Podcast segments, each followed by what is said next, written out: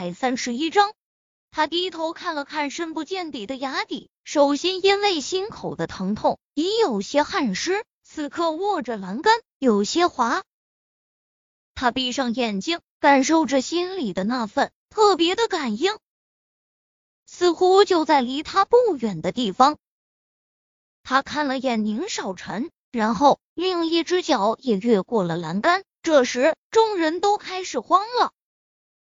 宁少臣俯身。双手揽住他的腰，你到底在做什么？上来！他在拉，可另一只手却在用力推他。这里正常，慢慢下去，只要有地方扶，但应该是没有问题的。下面有条小路，但是若是被人推下去，惯例下必然会滚下山崖，那么陡峭，树与树之间隔的太远。如果没有树的阻力，非没了半条小命。高文可真是心狠。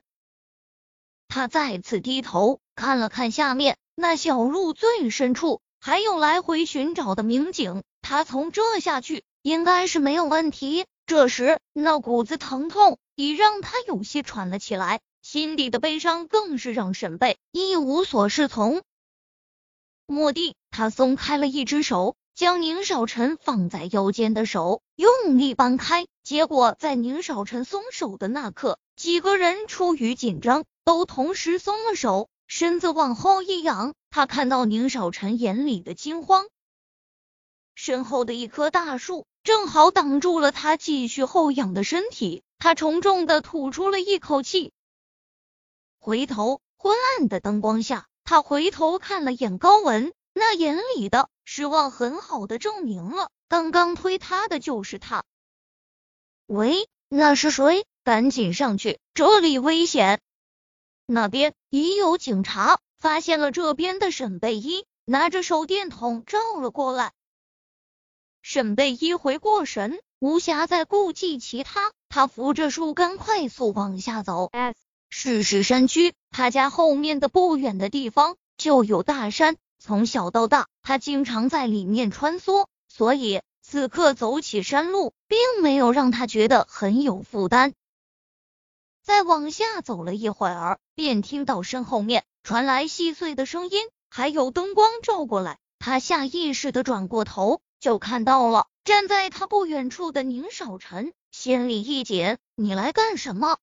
宁守臣不说话，上前几步，揽住他的腰。一声不吭的揽着他往山下走。宁守臣，你上去吧。我他不知道怎么和他解释自己要下来的原因。他如果和他说心底似是有东西引着他向下走，他肯定不会相信，因为连他自己都不信。可是那股子明显的感受却让他无法忽视。你认识高海？终于，宁少臣开口了，低头居高临下的看着沈贝依，这女人身上到底是有着多少的秘密？高海，沈贝依摇头，不认识，闻所未闻，谈何认识？当然，他知道自己说不认识，所有人都不可能信他，毕竟哪有人会为了一个从未见过面的陌生人悲伤到落泪，痛到心口疼？就连他自己都不相信，可是这却是事实。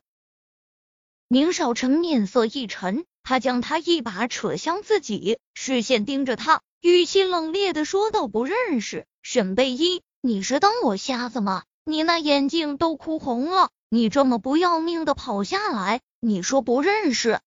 他的质疑让沈贝依并没有太生气，毕竟这才是真实的反应。少臣，我没有骗你的必要。他简短的回复着。那你是疯了吗？为了一个不认识的人？沈贝依低着头，并没有回应宁少晨，而是手突然撑在他的身上，闭上眼，神情很是痛苦，那种揪心的疼痛越来越重。